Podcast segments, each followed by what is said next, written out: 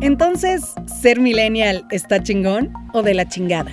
¿Alguien sabe realmente si es millennial, generación X, baby boomer o generación Z, centennial? ¿A alguien le interesa saber a qué generación pertenece?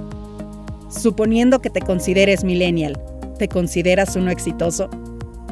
Y en todo caso, ¿cuál es el concepto de éxito para ti como millennial?